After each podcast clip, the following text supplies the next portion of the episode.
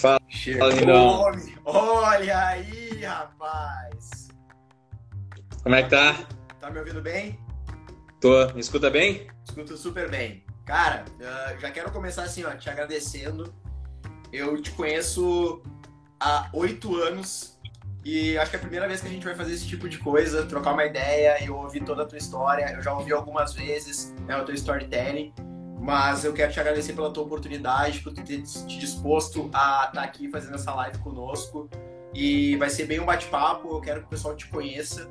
Só abrindo um parêntese, tá, Rafa? Ah, o canal Sucesso Simplificado hoje foi criado por três sócios, três amigos, e a nossa ideia é mostrar para as pessoas ferramentas, ah, atitudes, comportamentos, é, não atalhos, né? Mas o que, que elas podem encontrar e buscar para que elas realmente consigam atingir aquilo que é sucesso para elas, tá? Aquilo que é sucesso para elas. Então a ideia é exatamente isso. A bola tá contigo. Te apresenta pra galera quem é o Rafa Oliveira.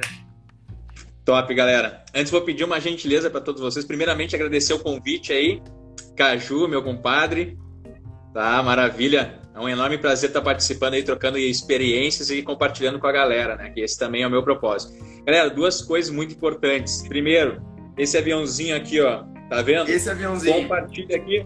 Porque o algoritmo do Instagram ele é muito pequeno, então chega para muitas poucas pessoas. Talvez você no seu Instagram, por seguir, eu, Caju, consegue ver lá quando aparece ao vivo, mas tem muita gente fazendo live que não aparece. Então, vou mandar aqui para 10, manda aí, galera, manda para 10 aí também, que daí fica um Pessoal número que tá padrão. no meu canal. O pessoal tá chegando no meu canal, vai pro Sucesso Simplificado, arroba Sucesso Simplificado, vai ter uma live incrível, o cara é fera, uma das referências aqui do Rio Grande do Sul, em breve do mundo aí. O cara é um monstro, tá? Vai pra lá.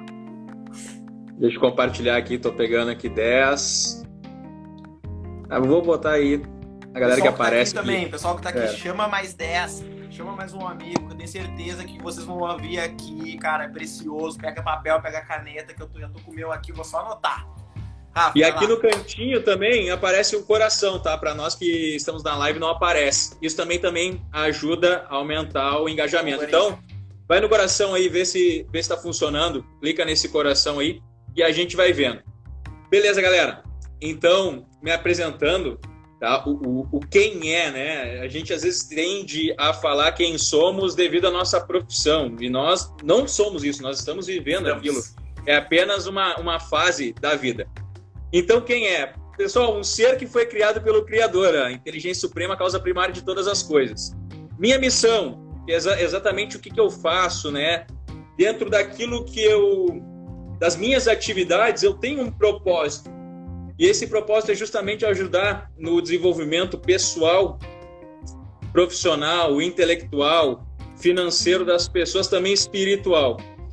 E o que, que eu faço hoje justamente para auxiliar nesse processo? Hoje minha principal atividade é através do marketing de relacionamento, tá? Mas tenho formação também na área da saúde, sou fisioterapeuta formado, faz dois anos que eu não exerço a minha profissão. Não exerço assim, ainda nesse tempo eu acabei pegando pacientes antigos, mas acho que faz um ano que realmente eu não, não lido com nenhum tipo de paciente, tá? Claro, algumas dicas sempre tem. Quem sabe que é fisioterapeuta, meus amigos de infância, então é direto. Ah, cara, machuquei meu ombro, o que, que eu faço? Machuquei meu punho. Então a gente dá algumas dicas aí sem cobrar absolutamente nada. E esse é o meu objetivo, buscar constantemente a evolução, porque tu só vai conseguir ajudar as pessoas se tu se ajudar primeiro. Então esse é uma dica que eu dou para todas as pessoas, é muito bacana todo mundo reunido aqui para buscar um pouco mais de aprendizado e tenho certeza que hoje tem muita coisa aí para agregar nesse assunto. Maravilha. Rafa, conta pra galera como é que foi a tua infância, que tipo de influência teus pais te deram na tua formação, que, que, que impacto eles geraram. Sempre foi esse cara proativo desde pequenininho, o que, que sonhava ser, o que, que era o que, que, o, que, que o Rafinha lá queria ser no futuro, que, que acabou mudando a rota ou se tornou aquilo que ele queria. Como é que foi isso? Cara, na verdade, quando eu vou fazer uma, uma linha do tempo assim e pensar no que, que eu tenho conquistado, tudo tem base sim naquilo que nós vivemos, né? Então, eu sempre sonhei em ser jogador de futebol. Era o meu sonho, assim. A partir dos seis anos, a primeira Copa do Mundo que eu vi, que foi a Copa de 94, o Brasil foi campeão. Até então, eu não gostava de futebol, né? Gostava muito de, de só brincar e a minha atividade não era brincar com bola. E aí, na Copa de 94, eu vi, eu fiquei deslumbrado com aquilo. Opa, quero ser jogador de futebol. Não jogava nada, não sabia chutar a bola, mas comecei a, a brincar. Dentro de onde nós morávamos, então tinha uma quadra de futebol, muitas pessoas para jogar bola, então normalmente nos finais de semana lotava, mas dia de semana estava todo mundo jogando. E o que, que acontece? Naquele sonho eu fui alimentando, né? Uh, fazia teste, passava alguns testes, mas nunca joguei, uh, digamos assim, nos times uh, mais conhecidos aqui em Porto Alegre, como o Grêmio, o Inter. Na época o Grêmio tinha um time de futsal, eu joguei no futsal do Grêmio. Os meus pais tiveram uma grande influência. Quando eu olho assim, na verdade, muitas pessoas, bom, quem não fez até então nenhuma nenhum curso assim para começar a identificar o seu padrão de, de pensamento, de comportamento, tem muito dos seus pais. Eu sempre adoto duas coisas. Primeiramente, é a garra e determinação, tá? Juntos isso, a garra e determinação de trabalhar. Então, isso aprendi com os dois.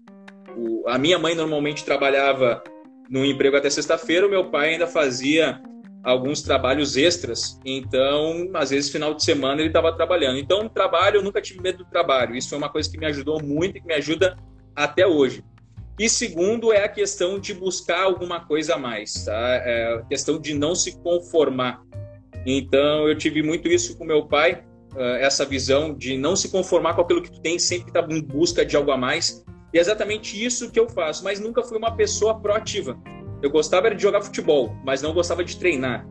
Então eu não era uma pessoa. É... Gostava só da parte boa. Gostava só da parte gostava boa. Da parte gostava boa, gostava de, de fazer aquilo agora, uh, teste, treino físico, treino tático, não era muito a minha. Eu gostava de. Uh, o jogo começa, vamos ver quem ganha. É, aprendi, aprendi a amar a competitividade por conta do esporte. Durante a minha vida, o, nosso, o meu pai, ele, os nossos meu pai e minha mãe, né? Os dois, eles sempre incentivaram muito o esporte. Meu pai também jogou bola durante anos, minha mãe jogava handball. Então, por isso que eu e meu irmão, nós somos muito da área esportiva. Meu irmão seguiu pela ginástica olímpica. Então, a gente estudava no colégio, onde esse colégio tinha um clube que tu podia fazer outras atividades. Cara, já fiz de tudo. Já fiz judô, já fiz natação, Nossa. já fiz handball, já fiz basquete, uh, taekwondo. Depois, mais velho, fiz muay thai. E o futebol sempre foi o que destacou mais. Só que eu não era uma pessoa disciplinada e não era uma pessoa proativa. Eu, na verdade, uma pessoa que sempre deixava as coisas para depois. Não tinha muito essa gana porque eu tinha mentalidade que a minha vida seria através do futebol e era isso que eu precisava fazer. Então, demais atividades não. Tanto que com 18 anos eu já estava na faculdade e comecei a fa fazer faculdade por conta do, daquela pressão que tem familiar, né? Minha mãe é formada, meu pai é formado, então, ó, tem que fazer justamente faculdade. Não sabia na época o que fazer, mas jogando futebol, eu vi o Nando comentando aí do joelho, eu tive muitas lesões no meu joelho, então fiz muita fisioterapia. Então, como eu tinha feito fisioterapia, fisioterapia trabalhava também nessa área desportiva, a área que eu gostava, eu resolvi começar a faculdade. Mas Podia ainda continuar no meio do esporte, digamos assim. Ainda, ainda sonhava em ser jogador de futebol nesse momento. Ainda era um objetivo. No primeiro ano de faculdade, comecei a fazer na Ubra justamente para para começar a jogar futsal lá. Fiz o teste no time profissional, não passei e comecei a jogar no universitário. Mas ali já deu, já estava passando o tempo para mim. Era uma coisa que eu já não estava com, com, com tanto desejo, o desejo não era tão forte. E resolvi focar nos estudos. Era uma área que, que eu estava gostando, pela área desportiva, e comecei a estudar muito nisso. Mas escolhi a faculdade por conta dessa, digamos assim, não era uma pressão escancarada mas tu sentia que tinha uma pressão, tudo que falava, poxa, já tá chegando no ano da faculdade, pô, tem que ver o que vai fazer. Ó, a pessoa formada, quem tem canudo embaixo do braço, tá com sucesso garantido. Então tinha muito esse padrão de comportamento. Ele era esse padrão meio de... que inconsciente, assim, Rafa. Eles falaram, ah, cara, se tu tiver uma faculdade, tu vai ter sucesso, alguma coisa mais nesse sentido, assim, não tão é, induzida, pra... mas intrínseca. Para eles, eu acho que era consciente, né? Eles queriam realmente isso. Para mim, eu, eu pescava ideia, né? Então fui levando, assim, nunca, ó, seguinte, não é, tu não vai ficar sem fazer nada. Não me lembro se alguma vez falaram isso para mim, mas tinha esse pensamento. Eu decidi fazer, só que durante a faculdade, eu só estudava, só fazia faculdade porque eu fazia numa universidade onde eu não conseguia fazer todas as cadeiras em apenas um turno. Então eu tinha que fazer em demais turnos. Então não fazia outra coisa, só estudava. Então rolava, aí rolava assim uma pressão. Poxa, às vezes chegava, tinha dias que eu não tinha aula de manhã, dormia até tarde, dormia até meio-dia. Então, na época, os meus pais são separados. Meu pai não morava comigo, mas meu pai ia muito lá em casa, entregar qualquer coisa, fazer qualquer coisa, uh, falar comigo com meu irmão. E às vezes ele chegava lá e tucanava mesmo, né? Poxa, tá dormindo até esse horário. E eu não entendia, para mim era super normal. Poxa, não tem nada para fazer, o que, que eu faço, né? Fiquei acordado. então era completamente diferente, assim. Quando eu me olho, assim, às vezes a pessoa pensa, pô, cara, pô, eu sou uma pessoa hoje que eu não paro. Eu tô sempre fazendo alguma coisa, né? Antes não era. Então tudo acontece através de uma mudança. O meu start aconteceu justamente por isso, por buscar algo a mais, por ter um desejo. Chegou um momento da minha vida onde eu estava fazendo faculdade, estudando, estudando, estudando, comecei a fazer estágio por fazer, não foi para ganhar dinheiro, foi para ter um pouco mais de experiência na área. Poxa, nunca tinha feito nada de estágio, então até comecei a fazer estágio na fisioterapia antes do tempo que é permitido, né? Tinha uma conhecida do meu primo que era fisioterapeuta, meu primo tipo comecei a fazer estágio. Mas era uma coisa assim que, poxa, eu tô me dedicando, tô fazendo, eu ia lá para ir, né? Porque, poxa, é uma coisa que tem que fazer e ponto final. Só que chegou um determinado momento, chegando no mais no meio da faculdade, onde eu comecei a, a ver pessoas passando de carro, eu no ônibus lotado. Pessoas podendo viajar e eu sem dinheiro, porque eu dependia do meu salário, digamos assim, como estagiário, que na época era ridículo, nem um estagiário, talvez do ensino médio, ganha isso hoje, né? Então, na época, era muito baixo mesmo, porque tu estava ali para aprendizado, era isso que diziam. E eu queria poder viajar, não tinha dinheiro, então dependia dos meus pais, e já maior de idade, não, eu já não me sentia à vontade de ficar pedindo dinheiro toda hora. Show. É, aquilo lá Inconformidade. É inconformidade gerou uma necessidade. É, era uma vergonha, na verdade, né? Pô, maior de idade, está sendo sustentado porque não pagava a comida dentro de casa, eram os meus pais que pagavam, o teto que eu morava era eles que pagavam, e ainda vou pedir mais dinheiro. Então, coisas que eram necessárias acabava, e não tinha todo o dinheiro, não tinha nem educação financeira, minha renda era muito baixa, então acabava pedindo. Mas era só para as coisas necessárias, assim. Então começou a despertar aquele desejo, né? Justamente isso, poxa, cara, é necessário fazer isso. Eu quero poder realizar alguma coisa a mais. O que, que eu tenho que fazer? Cara, eu tenho que ganhar dinheiro. Eu tenho que ganhar dinheiro, eu tenho que buscar conhecimento, eu tenho que fazer alguma coisa a mais. E aí, passando isso, eu buscando assim, nunca tive medo do trabalho, comecei a trabalhar, mudou até o mindset, saí do estágio que eu estava, na verdade, como eu não podia estar naquele momento, eu fui desligado, né? Eles falaram, bateu lá o, o Crefito, que é o órgão que fiscaliza a nossa profissão, e falou, ó, fulano, fulano, fulano tem quanto tempo? Eles falaram que eu tinha o tempo ideal, mas depois no canto me chamaram, ó, não vai dar, porque se baterem outra vez eu vou ter que mostrar aí uh, teus dados da faculdade, Sim. eles vão ver que não. Saí, e naquele momento eu não tinha nem a pequena renda. Então me despertou um desejo, cara, tem que fazer alguma coisa a mais, eu tenho que buscar. Esperei um semestre, que daí já era permitido para eu fazer, e já busquei um estágio melhor. E nesse momento foi onde eu casei com o estágio obrigatório. Então, Sim. normalmente a faculdade de, da área da saúde tem o um estágio curricular, que tu é obrigado a fazer e tu não tem nenhum tipo de remuneração. Então, eu tinha o estágio extracurricular, que era a minha, a minha renda de manhã, fazia uh, o estágio à tarde e estudava à noite. Então, cara, saía de casa às cinco e pouco da manhã, chegava em casa meia-noite e meia, mais ou menos. Então, nunca tive medo do trabalho. Sempre, poxa, vou fazer e vou me dedicar. E aquilo para mim era super natural, porque até 18, 19, 20 anos eu nunca tinha feito nada de trabalho. Então, quando eu comecei a fazer, eu comecei a sentir prazer. Poxa, cara, eu tô sendo alguém, né? Eu tô, tô virando alguém, tô virando uma pessoa, tô começando a gerar uma renda. E aquilo foi muito prazeroso, porque antigamente, vamos dizer assim, o, a, meu pai e minha mãe que achavam que ia ser um vagabundo, já não pensavam mais. Nossa, vendo, meu filho é um super trabalhador agora falavam com é. ainda, ah, sai 5 da manhã de casa, o guri chega meia-noite.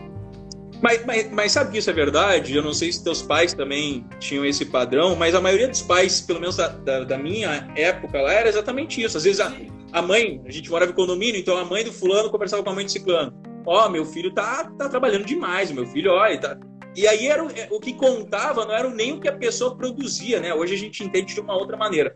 O que contava é o quanto a pessoa estava ralando quantas horas ela estava trabalhando. E era isso, por conta desse ensinamento, que contava para mim. Não era o quanto eu estava ganhando em si, não era o quanto eu estava produzindo. Era quanto tu estava ralando, né, Rafa? Tu gerava autoridade, digamos assim, para as pessoas, credibilidade no quanto tu ralava, né? E não quanto tu produzia ou quanto tu ganhava em si. É, pô, o cara é super trabalhador, mas às vezes ele não tá nem trazendo uma remuneração decente, uma remuneração digna para dentro de casa. É, às vezes nem está sendo, nem tá agregando muito valor, digamos assim, às é. demais pessoas. Né? Hoje a gente sabe, a gente tem um modelo diferente aí de pensamento, mas esse modelo é um modelo de pensamento hoje nosso, porque Sim. isso não, não, não, acabou. Isso tem muitas pessoas hoje que também pensam da mesma maneira. Fulano saiu cedo de casa, 5 horas da manhã, chegou em casa meia-noite. Pô, fulano é um cara que e inclusive, é, é dedicação, inclusive às vezes tem até... um dito, né? Inclusive tem o um dito popular, né? Deus ajuda quem cedo madruga, né? Então já é. era. Já As pessoas às vezes têm esse padrão. E não da forma assim de, pô, o fulano é, um, é uma pessoa dedicada, não tá errado. Porque eu era dedicado. Agora, vincular isso a talvez o, o, meu, o meu filho é bem sucedido porque ele faz isso, aí já são outros 500, né? Depende, claro, muito do que é sucesso para cada um. Talvez o que é sucesso para mim não seja sucesso para outras pessoas mas para mim hoje eu não vejo nenhum tipo de sucesso naquilo que eu tinha. Me gerou muito aprendizado para hoje eu ter sucesso, mas naquele momento eu não era uma pessoa bem sucedida. Por N motivos, não é só valor, não é só o fator financeiro, é até o Sim. fator da pessoa estar tá feliz com aquilo que gostava. Poxa, cara, saí 5 horas da manhã, cheguei em casa meia-noite e meia. A primeira semana que eu fiz isso, eu chegava chorando em casa. Depois o corpo se adapta, é verdade. O corpo se adapta e é muito legal isso. Às vezes está fazendo uma coisa e talvez você de repente vai fazer uma coisa diferente da coisa que você está habituado a fazer, vai sair da zona de conforto. Isso durante a minha vida eu vivenciei muito isso, mas aquela época na faculdade fez destacar esse ponto. Não importa o que você vai fazer, pode parecer a coisa mais difícil hoje, a coisa mais trabalhosa. Pode ficar tranquilo. Você vai conseguir, você vai se adaptar com isso e você vai estar tá fazendo aquilo de repente como uma coisa tão natural, o que era completamente difícil. Né? Antes, talvez falar até no, numa live para várias pessoas, poderia ser uma coisa complicada, mas hoje é uma coisa natural. Então, o que era difícil antigamente acaba mudando o conceito no momento que você age. A ação ela é importante para fazer isso. Deixa eu te perguntar, eu quero chegar num ponto que eu acho bem reflexivo. Assim. em que momento tu teve teu primeiro contato? Claro que meio que natural, né? Tu vai passando, tomando uns baques na vida e tu vai meio que te adaptando, vai te ver, ah, isso assim não dá para fazer e tal. Mas que momento foi uma girada de chave para ti que tu, cara, uh, eu posso ser mais do que eu sou hoje, eu posso ter mais do que eu tenho hoje, que onde é que foi o teu ponto de contato com o desenvolvimento pessoal, com aquela, vamos dizer assim, a famosa autoajuda? Em que momento foi isso dizem, cara, olha só que legal isso aqui, ó, oh, eu quero conhecer mais. Onde é que foi esse, esse, esse gap, esse ponto de inflexão? Cara, o que que acontece? Meu pai sempre foi uma pessoa que leu bastante, né? Eu lembro de ir dormir, e é por isso que eu gosto de ler hoje bastante, talvez. Mas eu lembro de ir dormir quando criança, meu pai, às vezes com, com a luz assim, de cabeceira, lendo. Já por várias vezes também, às vezes passava no quarto, ainda quando o meu pai morava na mesma casa que eu, na época, às vezes passava pro meu quarto, olhava pro quarto dele, estava ele dormindo com o livro em cima, entendeu? Tava lendo e apagou. Então ele tinha diversos livros. Só que o que, que acontece? Talvez, eu não me lembro disso, né? Tem coisas que às vezes a gente não se lembra. Eu não me lembro se ele, ele sempre incentivou a leitura, mas não lembro se ele incentivou a leitura daquelas obras específicas. E um livro que ele tinha, que um dia eu olhei, então, na verdade, ele me deu um livro assim, Como Passar no Vestibular, com o doutor Laí Ribeiro. E eu li aquele livro, só que, claro, é, é uma coisa muito nova tu começa a pegar aqueles macetes, digamos assim, que ele está passando, as dicas, né? E tu começa a, poxa, não sabia que tinha isso. Ah, tem todo um estudo, mas, cara, quem é esse cara? O que esse cara faz? E eu não, não buscava, assim, não era tão curioso para saber o que fazia. Até um determinado momento onde eu não estava tão satisfeito uh, com aquilo que eu iria obter dentro da minha profissão. Só que isso eu estava na faculdade, no penúltimo semestre. Então é engraçado, porque eu fiz a faculdade durante cinco anos, Tá? Então vim de transferência, por isso que demorou, mas eram, eram uh, oito semestres. Mas no penúltimo semestre, que foi no sétimo semestre, a gente começou a ter uma cadeira onde não era, era como se fosse uma vivência que os professores começavam a passar para nós. E aí, durante a faculdade, tu e teus colegas estão conversando, poxa, aí, cara, vão ganhar tanto, vão ganhar tanto, vão ganhar tanto. Eu lembro que no início da faculdade tinha uma cadeira de vivência, mas era uma coisa muito superficial no primeiro semestre. E aí perguntaram pro, pro camarada, e eu conversava muito na época. O, o, tinha, trouxeram então um profissional formado, tinha se formado há dois, três anos pelo IPA, né, pela mesma faculdade, ele tinha aberto uma clínica. E aí perguntaram, né, sempre tem aquela pergunta, todo mundo quer saber, quanto que tu ganha? Quanto, ganha? quanto que ganha um fisioterapeuta? É. E na época eu tava conversando, cara, e ele respondeu, eu tenho plena certeza que ele respondeu dois mil e pouco. Só que eu não peguei direito, e, a, e o meu colega perguntou, cara, tu chegou a escutar o que ele falou ali, né? E ele, ah, não escutei. Eu, cara, eu acho que eu escutei dois mil e pouco. Dele, não, não pode ser, tá louco? O cara tem um negócio próprio e ganha dois mil e pouco. E depois, conhecendo a realidade, eu acredito que poderia ser, né? Mas, então, lá pro final da faculdade, isso veio mais à tona, onde os professores começaram, ah, vocês acham que vão sair daqui? Cara, meio que é tipo assim, ó, quem passar daqui vai se formar, quem quiser desistir, é essa hora de desistir. Você acha que vocês vão se formar? Tem gente cobrando tanto por atendimento, tem gente cobrando 15 reais por atendimento de uma hora, e conhece pessoas que vocês vão competir, e se vocês quiserem de repente cobrar isso, vocês não vão conseguir sustentar. Então, aquilo começou a minar a cabeça, e eu falei, cara, o que eu buscava para realizar meus sonhos, para ter sucesso, talvez não seja exatamente isso. Então, dos livros do meu pai, tá? Não lembro se na época eu perguntei para ele um livro que ele indicava ou eu fui olhando. E eu comecei a ler o primeiro livro, que ele tinha Desperte o Gigante Interior, do Anthony Robbins. Tem aí? É, o do meu pai é bem antigo, né? É, então a capa é totalmente diferente. Triunfo, primeira edição, Lei do Triunfo, primeira edição, é. com uma escada assim. Muito antigo. E depois que eu li aquele livro, aquele livro começou a despertar, porque tu começa já o livro tá o Tony falando da história dele, né? Cara, eu lembro muito forte. Para ter uma ideia, eu lembro onde eu estava passando naquele momento no ônibus, porque eu lia muito no ônibus. Então eu pegava dois ônibus para ir para a faculdade, dois ônibus para voltar. Tempo. Tinha tempo e lia, mas sempre desde o colégio eu lia também, estudava no ônibus e gostava disso, né? Para passar o tempo e não ficar olhando. E aí eu tava eu tava passando Tua mãe tá na live. bem Tá, tá. Bem no parcão. Bem no parcão eu tava passando quando eu, eu li aquela, aquela parte que ele fala que com 21 anos ele estava num quarto sem nada, estava totalmente frustrado, mas ele decidiu mudar, decidiu fazer algo diferente. E depois, ele está contando da, do momento que ele estava chegando, né? Ele estava dentro do, de um helicóptero e ele estava lembrando, ó, com 21 anos eu estava fazendo isso, mas hoje eu estou chegando aqui para fazer uma conferência gigante e, e inúmeras quilométrica de espera. Me esperando. Cara, aquilo foi um baque. Porque era mais ou menos a idade que eu tinha. E eu falei, cara, se esse cara, com 21 anos, arruinado financeiramente, arruinado a vida dele, assim, que eles consideravam um fracassado, conseguiu, eu também posso. Mas daí bateu o primeiro ponto, assim, que eu deixei, digamos assim, eu vou deixar stand-by.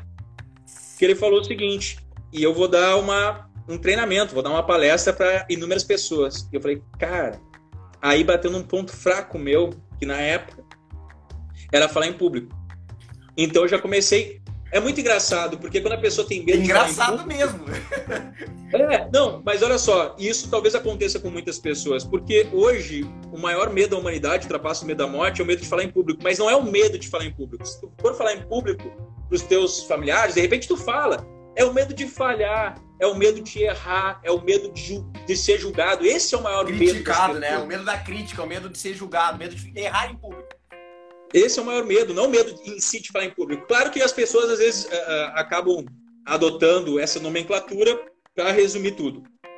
E eu pensei assim, pá, cara, e se eu for falar em público, e já começou a me dar um mal-estar. Se eu for falar em público, uma multidão. Já... Cara, tipo, eu nem era ninguém naquele momento para falar em público. Nem tinha público para isso, né? E já começou a me dar um mal-estar, assim, de tão forte que era, assim. Eu era o cara que segurava o cartaz no colégio, né? Eu era o cara que botava o cartaz ainda na cara. É, Deve ter muita gente assim, tá? Eu era essa pessoa. Então, ali foi um despertar, mas aquele despertar que ficou um pouco adormecido no canto, mas eu gostei muito de ler o Tony Robbins, gostei muito daquilo que ele falava, apesar de chegar num, em certas partes do livro, era uma parte mais técnica, né? Justamente falando muito da programação neurolinguística, eu não entendia muito bem, mas fazia sentido, assim, porque ele explica muito bem, né? Ele tem essa, esse dom e, mas ele falava alguma, alguns termos que eu, consegui, eu não conseguia compreender. Então eu ia associando um pouco e aquele livro foi um despertar. Então, onde que foi despertar? Foi naquele livro. Depois, uma grande virada de chave na minha vida, aí eu comecei a trabalhar, já entendia que para ganhar dinheiro na fisioterapia em qualquer lugar, eu tinha que ter um negócio próprio, né? Não, não tinha como trabalhar como funcionário para realmente eu conseguir realizar meus sonhos, eu como fisioterapeuta, porque tanto hospital ou clínica eu ia ter uma renda limitada. E eu comecei a trabalhar, ganhando por comissão, então isso sempre foi mais atrativo, trabalhando como autônomo. Juntei dinheiro em sociedade com um grande amigo meu, a gente abriu um estúdio de pilates, depois o consultório de fisioterapia, tá? Abrimos uma outra sala que ele, ele conseguiu e o consultório de fisioterapia.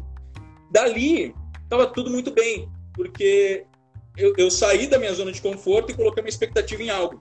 Poxa, cara, é aqui que eu vou conseguir deslanchar. E normalmente a pessoa tem isso. Quando ela migra para algo, independente assim, é muito legal essa paixão inicial, né? Seja num, num, emprego, seja numa promoção, seja até às vezes num curso que ela está fazendo, ela começa é a paixão, poxa, é aqui, porque ela cria uma expectativa. Só que eu nunca parei para fazer uma análise racional daquilo. E chegou já um tempo trabalhando, eu trabalhava das começava sete da manhã, saía de casa seis horas já, sete da manhã, e trabalhava até as 10 horas, então eu chegava em casa às 11 horas. E não era suficiente, a renda que eu tinha não era o que eu desejava, e não era suficiente para ter o estilo de vida que eu gostaria. Era uma renda boa, eu considero até hoje uma renda bacana. Claro que tinha uma variação, janeiro, fevereiro caía bastante, março também começava a recuperar. Mas em, em meses, eh, digamos, que tinham maior fluxo assim de alunos e pacientes, eu consegui alcançar em média de 4.500, 5.000 reais. Tá? Então Isso era uma coisa falando em que, Rafa? 2003, 2004? Cara, de 2012 em diante ali, mais ou menos, era essa minha renda, né? 2012 em diante. Em 2011, na verdade, eu conheci uma oportunidade que foi o marketing de relacionamento, tá? Onde eu também estava pensando na época em fazer concurso público, estudei, fiz concurso público do TRT, na época passei, mas não fui tão bem qualificado, né? Mas era uma coisa muito doida, porque o que me ferrou na época foi a redação, a única coisa que eu não estudei. Eu gabaritei jurídica, eu gabaritei informática, mesmo sem conhecer. Português e matemática eu não gabaritei, mas foi notas muito elevadas. E a redação, que eu não tinha estudado e fazia tempo que eu não fazia, me jogou lá para baixo. Bom, bem perto daquela época, eu fui convidado, logo que eu fiz a prova, eu fiz a prova em abril, metade de abril, final de abril, em final de abril, início de maio, já, já rolava ali um, um convite, mas ainda não tinha visto a proposta. Em maio, resolvi ver a proposta e começar, em maio de 2012, a empreender nesse mercado. Por que, que eu decidi empreender? Tá, Cara, naquele um momento. Deixa eu fazer um parênteses. Deixa eu fazer um parênteses. Por que, que tu não tinha visto a proposta? Quero que o pessoal reflita em cima disso. Era uma coisa assim, não tinha tempo para ver, ou tu tinha uma aversão, tava fugindo? Como é que foi essa, esse negócio assim? Ah, cara, eu tenho uma oportunidade para ti. E aí? Cara, na verdade, eu dizia na época que não tinha tempo. Mas tempo é questão de prioridade, né? Boa. Quando se quer quarta-feira quarta vira sábado, uh, madrugada vira dia, intervalo vira oportunidade. Então, intervalos durante o meu dia eu tinha. Mas dava essa desculpa. Tá? Então, na verdade, eu não fugir. tinha prioridade. Pra fugir, assim. Falta de interesse, né? Falta de interesse. Até um determinado momento, que eu vi algum pessoal aí na live, o Nando tá na live, que uma pessoa lá do condomínio onde a gente morava, ela soube o que que era, né? Todo mundo tava perguntando. E aí a gente perguntou, indagou, tá, mas o que que é? E ela explicou mais ou menos. E aí quando explicou mais ou menos, tu é cheio de conceitos, né? Para quem não sabe, marketing de relacionamento na verdade é uma estratégia de distribuição de produtos ou serviços associado a uma empresa. Isso é um marketing de relacionamento, tá? Então, hoje, particularmente, eu faço parte do grupo Rinode. Então, a empresa Rinode é uma coisa, eu faço marketing de relacionamento. Associado à empresa, eu faço distribuição de produtos e serviços através de uma rede de pessoas. Só que naquele momento, quando a pessoa não sabe explicar, ela viu apenas uma vez e ela falou por cima. E aí eu lembro que o Nando, na época, estava no quartel, ele falou: Ah, isso já teve no quartel também. Foi uma das pessoas ali que, que falou: né, Não sei o que, isso aí não funciona. Beleza, e aquilo morreu, então o interesse que era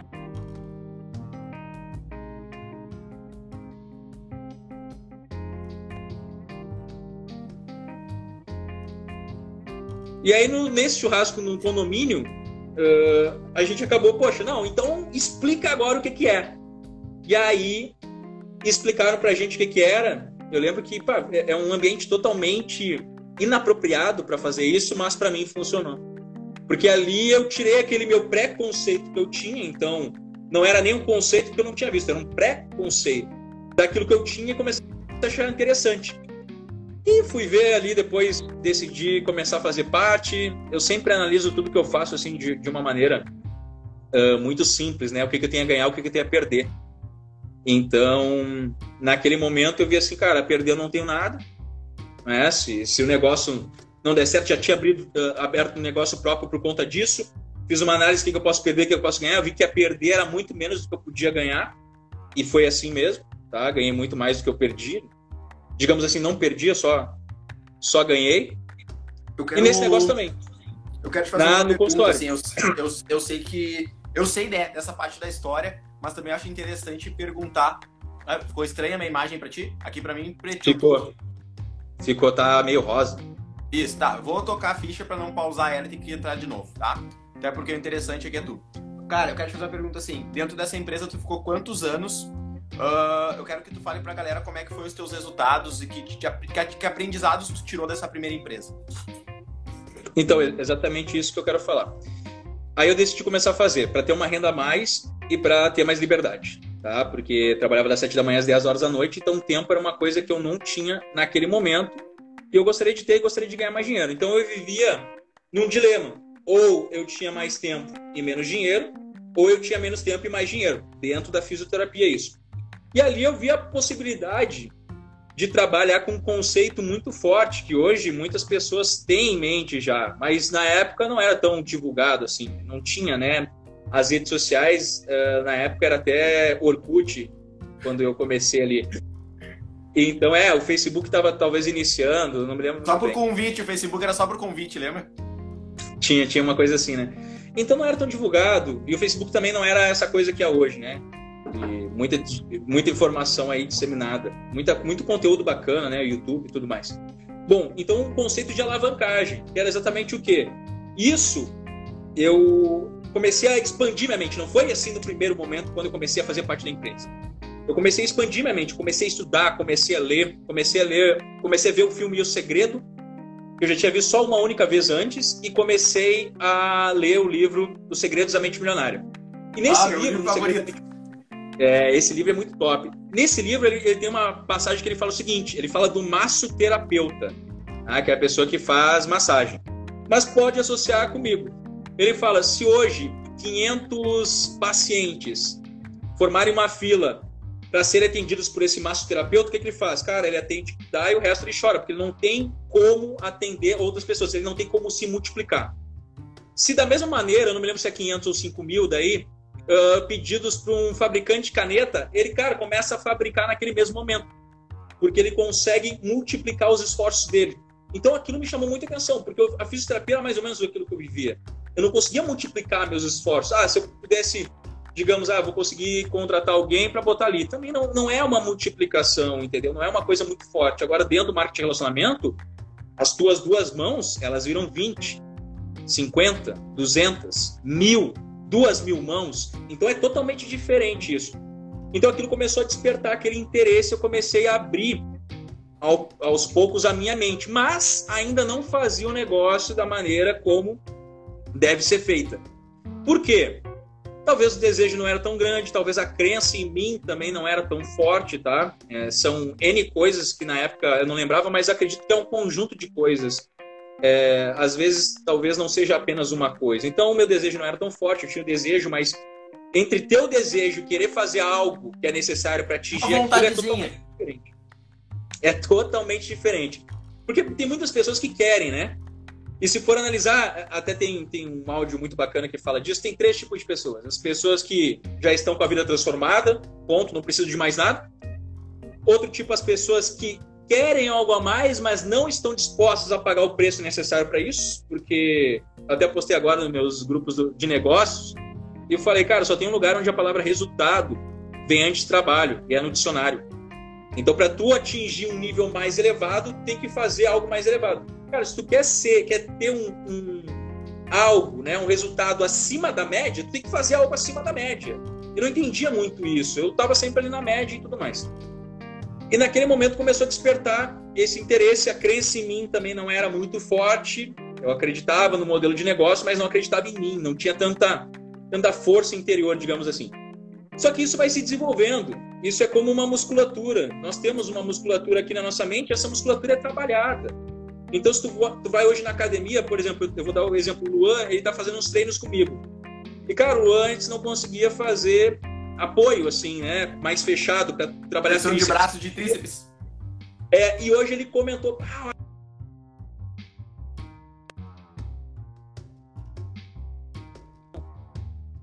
mês trabalhando, fazendo exercícios, a começou a se preparar, já está preparada para conseguir fazer isso. exatamente isso. Poxa, tua mente hoje, talvez ela não está pronta para te levar no lugar onde você deseja. Mas mesmo ela não estando pronta, não significa que ela não vai ficar. O que, que você tem que fazer? Cara, você tem que treinar ela, você tem que adaptar ela, você tem que começar Constância. a ver, cara, o que, que tem que trabalhar. Direto, é um, é um processo contínuo, né? O processo ele nunca, ele nunca acaba. E outra coisa que é muito bacana destacar é o, o meio que tu está vivendo. Porque se está no meio onde as pessoas estão buscando prosperidade, estão buscando crescer, é totalmente diferente do meio que não está. Do meio que não está, tu não é, digamos assim, incentivado, não é motivado, não tem uma inspiração para buscar algo a mais. Se tu começa a se relacionar com pessoas que estão buscando algo a mais, pessoas que têm objetivos, pessoas que estão com propósito, pessoas que estão querendo crescer, cara, é aquilo. É o input que está entrando vai sair o output. Então tu vai entrar a informação e vai sair outro tipo de informação, tu vai acabar enviando aquilo. Então isso me transformou uma série de fatores até o momento onde com seis meses de negócio, um resultado muito baixo, eu em dois meses eu fiz algo que eu nunca tinha feito. É, para o pessoal ter uma ideia assim de seis meses de trabalho, talvez uma rede com quatro pessoas, eu fui para uma rede de mais de 82 pessoas em dois meses de trabalho, que eu não fiz em em seis meses, em dois meses eu fiz muito mais. E aí, cara, ali eu já tava com a crença, ali eu já tava com o trabalho, ali eu entendi realmente o que fazer, como fazer. A minha, o meu mindset já estava transformado. A crença em mim aí começou a ser muito alta. Onde que eu tive crença em mim? Eu tinha muita crença em mim quando eu jogava futebol, tá? Mas eu não tinha crença em mim nos testes de futebol. Era uma coisa muito louca assim. Eu passava por uma um bloqueio quando eu fazia testes. Tá? Os testes que eu, que eu passei, é, é, é, o meu pensamento era totalmente diferente dos testes que eu não passei. Mas ali, naquele momento, dentro daquele empreendimento, eu comecei a mudar o meu mindset e re resolvi realmente confiar muito em mim. Tanto que eu saí de um resultado de janeiro de 2012 para um resultado de, de abril de 2012, eu subi o nível e depois, em outubro do mesmo ano, eu cheguei num nível onde talvez um milhão de pessoas passaram por aquela, aquela empresa e só 100 pessoas chegaram nesse nível que eu cheguei. Então foi um aprendizado muito grande, foi uma mudança, mas também por não entender muito de desenvolvimento pessoal, não entender muito de inteligência emocional naquele momento, era uma coisa que eu estava fazendo, mas não sabia ainda o porquê eu estava fazendo. Não entendia o porquê. O motivo sim, mas eu não entendia, cara, por que, que eu, eu acabo agindo dessa maneira? Quando acontece Entendi. determinada coisa por que, que eu faço isso? Eu não entendia, entendeu? E saiu um resultado muito forte, então tinha muitas coisas em mim que eu não gostava, só que eu não sabia que eu não gostava, depois que eu fui entender. Então, maneira de relacionar com outra pessoa, né? Maneira de lidar com outras pessoas, maneira de lidar com as minhas próprias emoções. Até que, e aí eu, eu, eu contei toda essa história para fazer uma interligação, tá? Em 2014, eu, nós tínhamos uma sala de treinamento e essa sala de treinamento tinha 60 cadeiras. Uh, expirou o contrato de um ano, o proprietário ia usar o, o local por um outro motivo, não quis renovar o contrato. E aí a gente teria que vender as cadeiras, né? A gente não queria mais, já tinha outros lugares que a gente poderia usar essa, essa estrutura. Então a gente queria vender. Poxa, vender 60 e poucas cadeiras é complicado, né? O que a gente pensava? Uma pessoa vai comprar 5, uma pessoa vai comprar 10, uma pessoa vai comprar 20. Até que uma pessoa ligou e falou o seguinte: olha, eu tô querendo comprar as cadeiras. Quantas cadeiras vocês têm? Ah, temos 60 e poucas cadeiras, tá? Eu quero todas. Bah, quando oh. falou aquilo, eu quero todas, deu? Top demais, venda. Então, o que acontece? Eu sempre gostei dessa área do desenvolvimento pessoal, de ler, de estudar, mas eu não me aprofundava muito. Até porque uma coisa é tu ler, outra coisa assim, o, o, que a maioria dos livros, né? Não todos, mas os livros que eu lia, ele te dava alguns conceitos, mas ele explicava o real motivo, ele não entrava em termos mais detalhados, porque acontecia determinadas coisas. E quem estava querendo comprar as cadeiras eram pessoas que trabalhavam em um curso de imersão de desenvolvimento pessoal. E eles falaram: Ó, oh, nós gostamos da cadeira, vocês gostam dessa área? E eu falei: Tem aí? Tem, crachá, né? Pra não ser chamado de coisinha. Aí tem o crachá ali. é, né? E aí eu, naquele momento, ele falou: Ó, então a gente pode fazer uma troca. Fazer uma troca. Antes de completar aqui, eu vou, vou pedir de novo aqui, galera. Tem um aviãozinho aqui, ó. Envia para 5, 10 pessoas, essa parte é bem legal. Tá? Com certeza vai ajudar muitas pessoas. Nós temos 20 minutos, tá, Rafa? 22, 20 minutos. Tá. Tá legal. Deixa eu enviar aqui e já vou falar. Então, naquele naquele momento eles falaram o seguinte, olha só, nós temos então esse curso, esse curso, esse curso custa tanto. Se você quiser fazer participar desse treinamento, eu dou um desconto para vocês e a gente faz um taco a taco. Né? Taco a taco, pra, não sei se todos conhecem essa expressão, mas é o curso pelas cadeiras. E eu falei, não, beleza, fechou. Quero fazer esse curso, já tô a fim de fazer. E aí o que, que acontece? Aí é a ligação. Eu fui fazer esse curso e naquele curso começou aquela ligação que eu tinha com o primeiro livro que eu li assim de desenvolvimento pessoal que eu me dei conta que despertou aquilo, que foi o livro Desperte Gigante Interior do Tony Robbins. Então foi uma ligação que, cara, sabe, parece que tudo que eu vivenciei, tudo que eu vivi foi para chegar nesse momento, assim, né? Então foi uma coisa muito doida, assim, uma coisa que eu me apaixonei. Mas ainda por não entender completamente, eu tinha, ainda continuei com algumas crenças limitantes referente a isso, foco só no negócio, né? Então 2014. Depois, a Pri, que é minha noiva hoje, antes era minha amiga, ela foi fazer um curso chamado Practitioner. E naquele curso, aí sim, é, é, é o grande divisor de águas, na verdade, para mim, né? Particularmente. Porque ela começou a me incentivar, começou a, pô, vai lá, vai fazer, é legal, não sei o que, papapá. Ela fez em 2014, vai lá, lá. E eu, não, não, não. Passou o tempo, eu decidi fazer em 2015, um ano depois. Um ano e meio depois, tá? E naquele curso, aí eu comecei a entender o que, que era crença, o que, que realmente eu poderia fazer, por que, que eu pensava de determinada maneira, que eu não pensava de outra maneira. Cara, e começou a abrir a mente, sabe? Quando... E, é, e é muito doido, porque a mente que se expande nunca volta para o tamanho original, né? Ela não vai retroceder, já está expandida, então começa a analisar o mundo de uma outra maneira. E aquilo foi o grande despertar. Se for falar assim, divisor de águas, teve vários divisores, assim, mas se eu pudesse assim, falar de um momento específico, foi esse curso. Esse curso é um curso de imersão, nove dias. Cara, conheci pessoas uh, incríveis, pessoas até hoje eu tenho contato. Outro dia eu estava conversando com com um amigo que eu fiz nesse curso de São Paulo. E é muito bacana, muito interessante. E ali começou aquela, aquele desejo aumentar por essa área do desenvolvimento pessoal, claro, que é associado ao que eu fazia.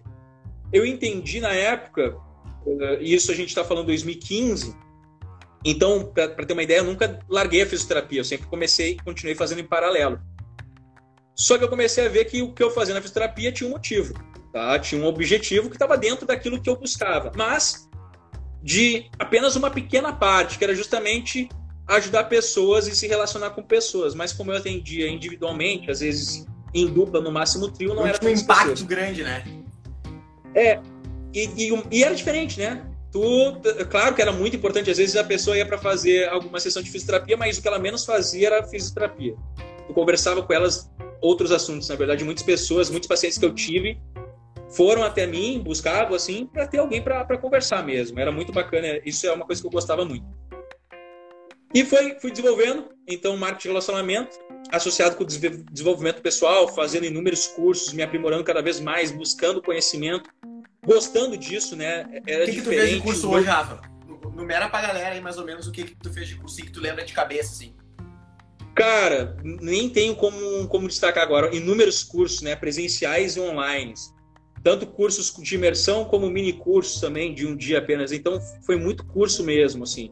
Mas de todos que mais assim, assim, tu tem coaching, hoje... practitioner PNL, curso de inteligência emocional, alguma coisa mais que tu lembra assim, nesse leque? Dessa área de desenvolvimento pessoal, aí de, de neurociência. Nessa área de neurociência também fiz alguns cursos de neurociência, tá? E era isso, assim, de, de, do, dos, dos nichos, assim, vamos dizer assim, esses três nichos nesse, nesse modelo de negócio, tá? Maravilha. Agora eu vou fazer.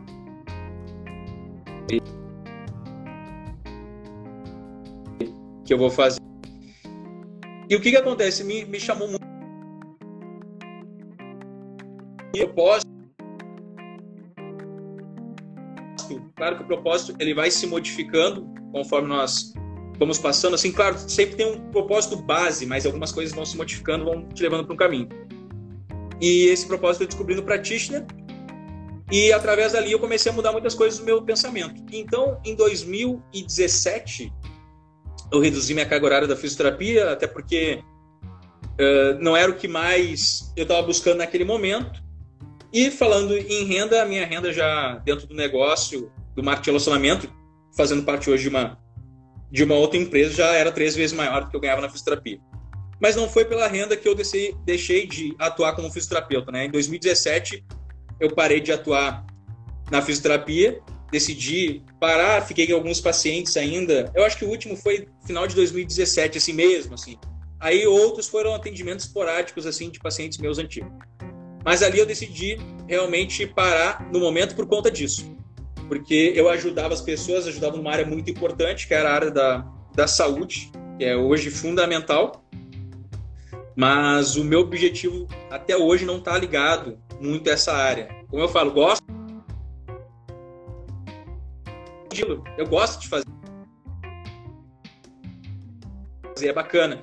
Mas o meu objetivo é outro. É ou... São outras áreas, na verdade. Então ali eu decidi parar de atuar na fisioterapia e me dedicar muito nisso, dentro do marketing de relacionamento, que hoje é uma ferramenta, a ferramenta que eu mais utilizo. Tenho outras coisas também que eu utilizo, né? Próprias redes sociais também está sendo uma outra ferramenta que eu estou utilizando. Mas o marketing de relacionamento hoje é uma ferramenta para mim. Uma ferramenta que me permite cumprir o meu propósito, que é justamente evoluir constantemente, aprender a todo momento e auxiliar as pessoas na melhora, tanto de, da área financeira, área pessoal, área profissional, área espiritual também. Então, isso que me chamou muita atenção nesse modelo de negócio. Eu quero. A história é longa, mas. Eu quero fazer umas perguntas para ti, assim, no seguinte quesito. O que que tu acha hoje que é o principal obstáculo que as pessoas encontram quando elas querem ascender? Tipo assim, cara, eu tô buscando sucesso. O que que tu acha que é o que impede elas hoje? Cara, na verdade, é, quando a gente fala de pessoas, cada pessoa é uma pessoa diferente, né? Então, cada pessoa tem uma coisa que talvez bloqueie ela. Mas, assim, a maioria que eu lido, que eu lido, Tá? Então é diferente. Quantas pessoas hoje tem na Dois equipe? Só para o pessoal entender, assim, quando tu falar. Ah, Ma mais, de, porque... mais de mil pessoas. Mas ah. quantas pessoas tu já lidou, daí é outros 500, né? Sim, é muitas pessoas, então, que já passaram na equipe, fora pessoas de outras equipes e até das redes sociais que vêm e conversam comigo. Às vezes querem outro modelo de negócio. Mas duas coisas, eu vou explicar por que essas duas coisas. Primeiro, às vezes, o que barra a pessoa é o medo da crítica. Tá? Então, o que bloqueia a pessoa é o medo de ser criticada. E, então, nesse medo, o medo, a gente entra nesse medo de ser criticado, o medo de tentar e não dar certo, o medo de falhar, o medo de ser julgado, como eu destaquei na questão do falar em público, né? Então, isso é engraçado, porque até a gente estava comentando outro dia, e tu destacou, ah, eu gosto muito do, do, do treinamento que tu fala uma coisa que é sobre a nossa infância, né? A criança, quando é criança, ela é cheia de sonhos. Tipo, diversas vezes, pô, a criança quer ser doutora, a criança quer ser um astronauta, a criança quer ser um jogador de futebol e ela vive aquele sonho. Ela pega uma bolinha de papel, ela amassa e ela naquele momento se sente um Messi, um Cristiano Ronaldo, um Neymar. E se tu vai chamar a pessoa pelo nome, ela não, não, eu sou o Neymar. Sabe? É o sonho vivendo aquilo. Aí a pessoa cresce, cria habilidades, cria capacidades só que ela também começa a dar muito ouvido ao que os outros vão falar. Começa a se preocupar muito com a opinião alheia. Poxa, mas o que, que o outro vai falar? O que, que eles vão achar de mim? E isso acaba prejudicando. No momento onde aquela criança tem mais potencial para realizar os sonhos, na verdade, aquela criança acabou virando um adulto cheio de amarras. Né? A própria uh, criatividade da pessoa. Às vezes a pessoa fala, eu estou fazendo um, um, curso bem bacana, que é com o Murilo Gano, e ele fala que criatividade não, não é a frase dele, né? é de outra pessoa. Mas criatividade não é algo que você acaba criando. Criatividade é algo que sobra para você depois que as pessoas acabam tirando todas as coisas. É o que sobra. Então, a criança é cheia de criatividade, de imaginação. E muitas vezes vão tirando aquilo. Tá? Eu acredito que todo comportamento tem uma intenção positiva, então, principalmente os pais acabam podando, acabam tirando essa criança com a melhor das intenções. Talvez aquela criança no futuro não se frustrar. Né? Todo pai, o que, que acontece? É, é muito engraçado que às vezes tu vê, pô, o filho tenta algo, não consegue, digamos, eh, fazer um, teste, né? Ou fazer uma prova X, aí não consegue, pô, o filho, cara, frustrado, pai, eu não quero mais fazer, não sei o quê, papapá. Até tem pais que no primeiro momento, alguns começam a incentivar, não, vai lá, vai lá, vai lá, vai de novo, tu vai conseguir. Mas tem outros pais que, vendo aquele sofrimento do filho, às vezes não sabem como lidar e falam, ó, oh, não, é o seguinte, não, tu vai, pode fazer outra coisa, ter muito bom em outras coisas, não, não se preocupa com isso. Na melhor das intenções, mas acaba criando uma, uma marra muito forte, né? Uma marra de bloquear, poxa, olha aí, ó. A questão eu, da como pai, cuido muito isso, cara. Eu, como pai, cuido muito isso de tentar incentivar. É importante falar isso, tu, tu até abrindo o pessoal aí, o novo papai, né, do ano. É. Uh, então é legal isso aí que tu falou, porque eu cuido muito isso de incentivar a Agnes. E duas coisas que a gente cuida, tipo, não dizer pra ela, ah, não faz isso, e a outra assim, quer que eu faça pra ti. Entendeu? Então, uma para não criar uma necessidade e a outra para fazer com que ela se torne uma pessoa persistente e, e mostrar para ela que o erro faz parte do aprendizado, né? Ela precisa errar para aprender. Então não pode. Na verdade isso, é, é assim. É assim que todos nós aprendemos. Foi através do erro. Às vezes a pessoa, não, mas eu fiz isso, mas eu não errei. Mas aprendeu com alguém que errou. Né? Tem uma, uma frase do Rafael Klein, que ele é, é neto do, do dono da, da Via Varejo. E em 2012, eu lembro que eu li essa frase que ele fala o seguinte, cara, R, R bastante, R rápido e R barato. Então, isso aí muda muito, porque o erro ele faz parte do aprendizado. Você pode errar, claro que procure não errar nas mesmas coisas. Não é tá errando as mesmas Cara, se tu tá errando as mesmas coisas, significa que você não aprendeu a lição. Então tu não tá prestando atenção no teu erro, entendeu? Tá avoado. E essa questão do filho, eu vou destacar quem é pai e mãe, uma das coisas assim, da criança, do adulto, se preocupar com a opinião alheia, às vezes tem o início lá na sua infância. Quando o pai olha, olha aí, tá todo mundo te cuidando, que feio, tá todo mundo olhando para ti. E, cara, ontem, aqui no condomínio, eu desço para ir na academia, né? Então, a academia tá liberado, só para uma pessoa fazer ou pessoas da mesma casa. E aí eu descendo, aí tava uma mãe e um filhinho, acho que ele tava em uh, fazendo alguma arte assim, né? Porque ela, para, para, para, olha aí, ó, olha o vizinho te olhando.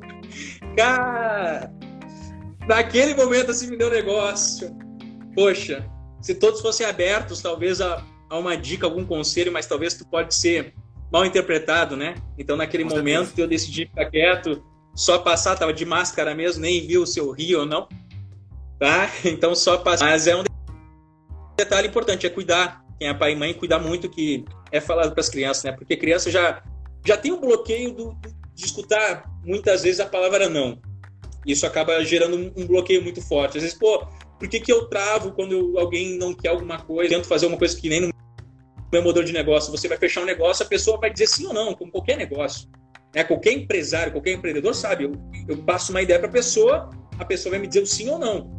Só que para algumas pessoas o não é muito forte o bloqueio, né? Ela escuta não, ah, o que, que eu vou fazer agora? Não sei o que, parece uma bazuca na boca de estômago. É, e tem muito a ver com isso. Às vezes o que essa pessoa, durante toda a vida dela, escutou, quantos bloqueios ela teve, e ela acabou não ressignificando isso, não fazendo algo para talvez modificar essa crença limitante, o bloqueio, depende da nomenclatura que cada pessoa usa, e acaba levando isso muitas vezes levando para o resto da vida e o pior de tudo passando para as próximas gerações, né? Uma coisa é uma herança que ninguém quer ficar, mas muitas pessoas acabam ficando com essa herança, herança social.